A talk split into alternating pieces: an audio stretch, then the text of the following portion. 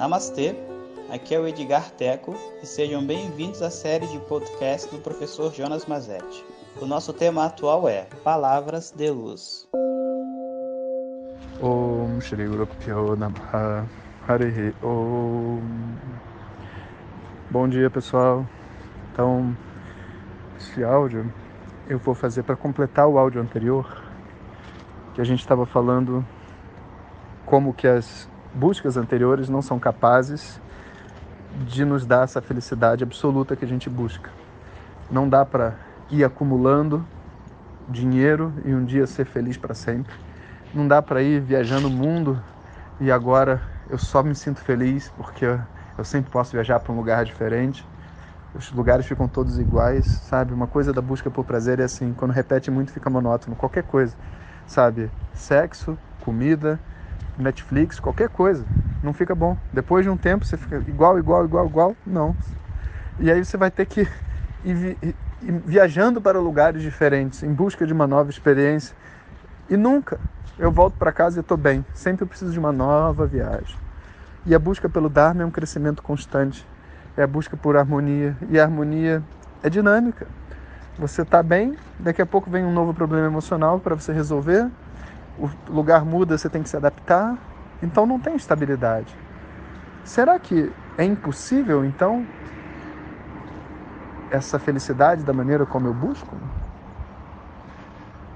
Bom, a tradição védica vai dizer uma determinada coisa para nós, que é assim: todas essas buscas de verdade, até mesmo a busca pelo crescimento, que dá um, um prazer enorme, muito superior às outras, elas estão, de alguma maneira, dependendo de uma mudança do mundo.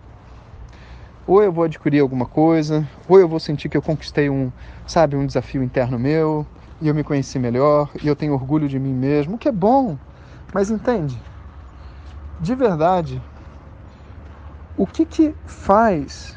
Qual que é o mecanismo que faz com que eu fique feliz quando eu recebo um elogio de alguém e fale assim: "Nossa, Jonas, sei lá, adoro seus áudios, muito obrigado. Aí eu, ai, muito obrigado, muito obrigado. Nossa, gostou mesmo? Sim, sim, sim. Da onde vem essa felicidade? Essa felicidade, a felicidade de qualquer objeto, de um crescimento, seja lá o que for, ela não vem do objeto em si. Ela não vem da frase que você escutou. Não existe raios de felicidade. O processo todo que envolve essa felicidade é um processo interno. Ponto. Ué, professor, mas se é um processo interno, por que, que eu preciso ouvir um elogio para ficar feliz? Porque ele é disparado por um processo externo, um gatilho externo. Tanto que a mesma frase falada para duas pessoas produzem efeitos diferentes. Se a felicidade fosse algo externo, ela tinha que ser igual para todos. A pessoa recebe e fica feliz. Mas não é.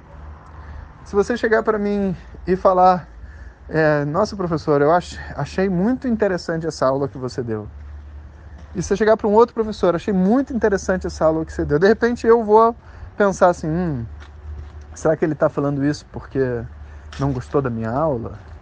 Será que ele está falando isso porque ele está me julgando? Já a outra pessoa vai falar assim, não, interessante é um elogio. Que bom que você gostou da minha aula, né? Que bom que você tem um interesse por, por estudo.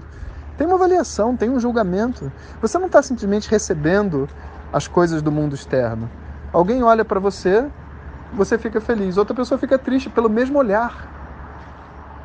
É uma coisa impressionante.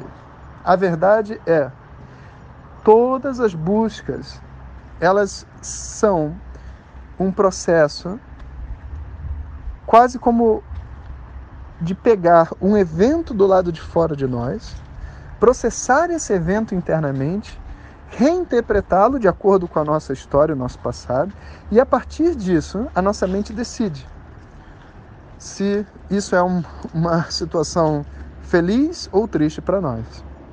Então imagina o seguinte: imagina que um pintor já assim final de carreira que pinta muito bem, está muito feliz, ele vai pinta um quadro e fala: nossa que quadro maravilhoso, umas orquídeas. Aí chega uma pessoa lá e fala assim: hum, não gostei desse quadro o que, que ele vai pensar? Bom, se ele for seguro de si e ele tiver gostado, ele vai falar: Mas o que, que você não gostou no quadro? De repente tem algo que eu não vi? Ou ele vai simplesmente ignorar, né? Falar: Tá bom, cada um tem um gosto diferente. Agora imagina um pintor inseguro que esteja começando a carreira e expôs, e a primeira pessoa que chega fala isso, acabou o dia dele. Acabou. A verdade é que se eu estou seguro da qualidade da minha obra, da qualidade da minha arte, elogios ou críticas sobre essa arte não farão nenhuma diferença. Agora, se eu não tenho o meu valor aferido, eu não consigo ver, eu não, eu não tenho parâmetro para dizer se aquilo é bom ou é ruim. Então, o que, que acontece? Eu projeto, através das falas das outras pessoas, a qualidade que eu gostaria de ter, ou que eu não tenho. Né? Em outras palavras, é porque eu não me conheço que o julgamento das outras pessoas é tão importante. Quanto menos conhecimento sobre mim eu tiver, mais eu estou suscetível às outras pessoas. Mais eu estou suscetível. Então existe dentro dessa dessa busca humana, além dessa harmonização, do crescimento, da terapia, de tudo mais, etc., existe uma outra busca, que é uma busca de estar além da estrutura externa de gatilhos que o mundo apresenta para nós. A ideia basicamente é assim: se tudo que acontece para produzir felicidade é um processo interno, com gatilho externo, mas um processo interno, talvez tenha alguma outra maneira de eu encontrar essa felicidade internamente, sem o gatilho externo, sem depender de um gatilho externo. E aí entra o conhecimento. Porque o conhecimento, ele tem essa capacidade de entrar dentro de nós e fazer uma mudança sem ter de verdade nenhuma mudança externa. Um exemplo clássico, né, que a gente fala é a pessoa tá indo, tá lendo o jornal no final de semana e aí alguém toca a campainha, ele põe a, a, o óculos na cabeça, dobra o jornal. Não sei se dá para dar mais esse exemplo porque as pessoas não leem mais jornal, mas tudo bem. É, tudo no celular, né? Mas enfim. Aí vai até a porta. Quando volta, senta na poltrona e fala: cadê meus óculos?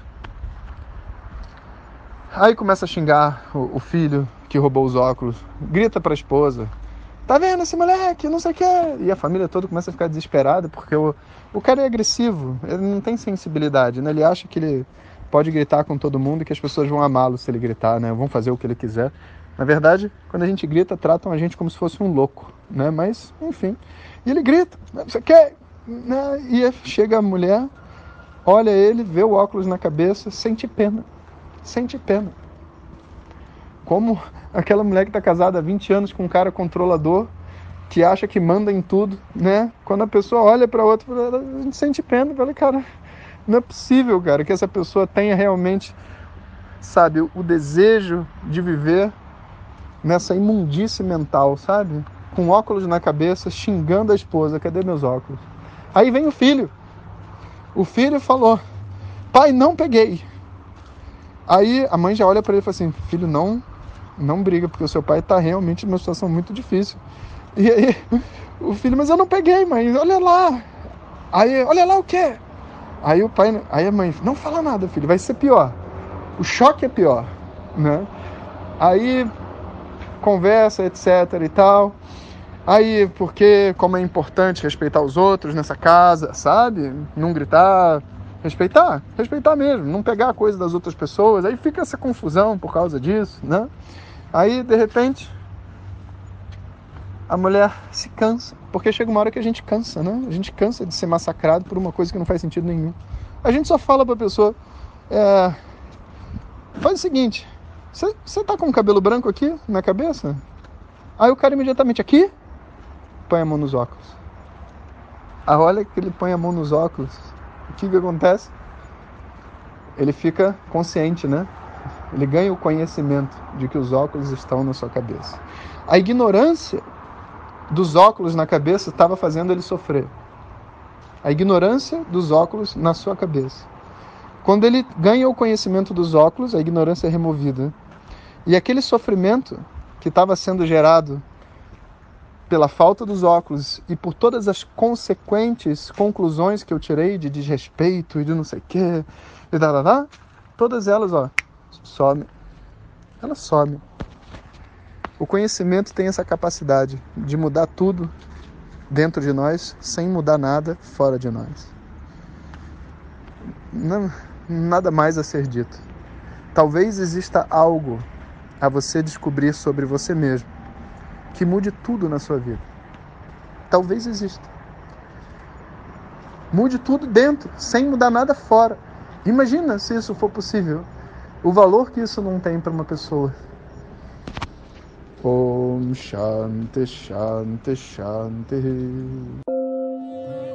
Muito obrigado por ter escutado. Essas são apenas algumas gotas do infinito oceano de conhecimento da tradição védica. Para receber nossos áudios diretamente, clique no link que acompanha o título desse áudio ou baixe o nosso aplicativo Vedanta Zap. Om Tat Sat.